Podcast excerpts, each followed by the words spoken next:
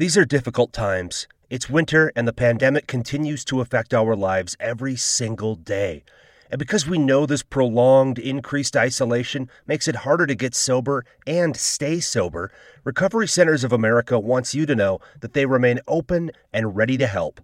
Recovery Centers of America is a drug and alcohol addiction treatment leader with detoxification and residential treatment centers across the East Coast and Midwest. RCA's expert team of medical professionals will customize a treatment program that works for you to help you overcome your addiction and begin a life in recovery. RCA always answers the phone and admits patients 24 7, 365. And because safety is a top priority, COVID 19 protocols, including pre screening measures and testing, are in place to keep you safe. Don't wait.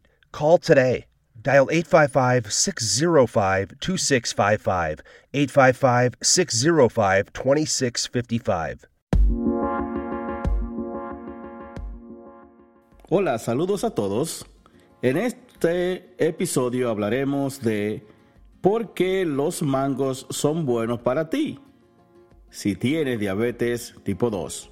Ellos están cargados de vitaminas, minerales y fibra. Los mangos contienen los nutrientes que los hacen excelentes para estimular el sistema inmunológico. Así es que ya usted sabe.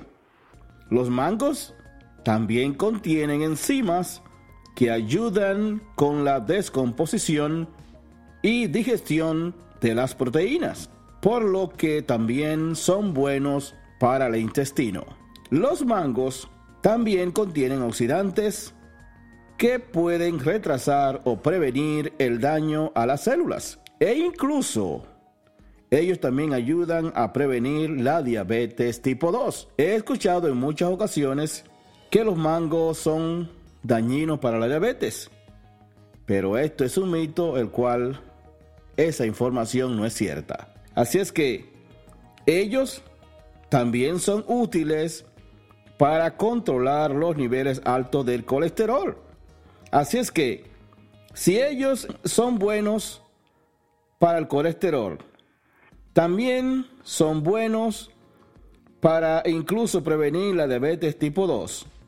E inclusive es una fruta sabrosa y bien saludable al paladar. Entonces, mis recomendaciones a todos ustedes con diabetes tipo 2 que consideren en su menú de las frutas comer o seguir comiendo el mango. Hasta aquí, mis queridos oyentes, sobre el mango.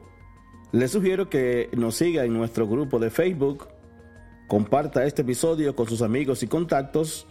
Escríbenos una revisión o un comentario.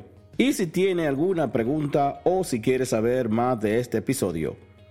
Y les recomiendo que te suscriba para que recibas todos los episodios que estamos publicando cada lunes. Muchas gracias por su apreciado tiempo.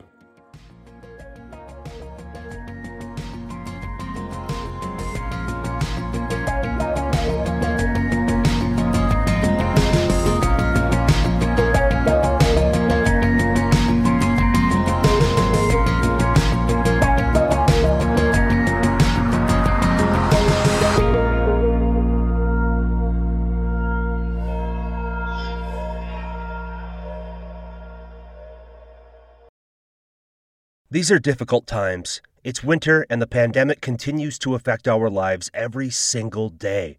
And because we know this prolonged, increased isolation makes it harder to get sober and stay sober, Recovery Centers of America wants you to know that they remain open and ready to help.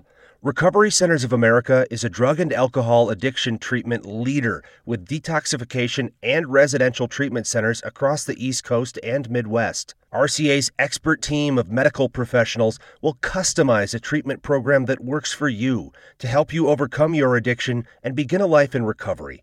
RCA always answers the phone and admits patients 24 7, 365.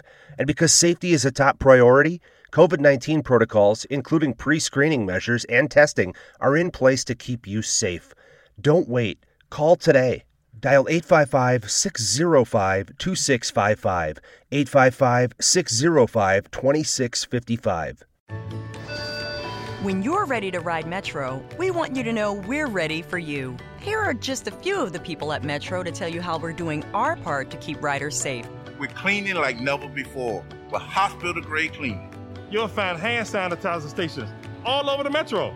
No mask, no Metro. Need one? We have a few extras. At Metro, we're doing our part to keep the DC area moving. Find out more at WMATA.com slash doing our part.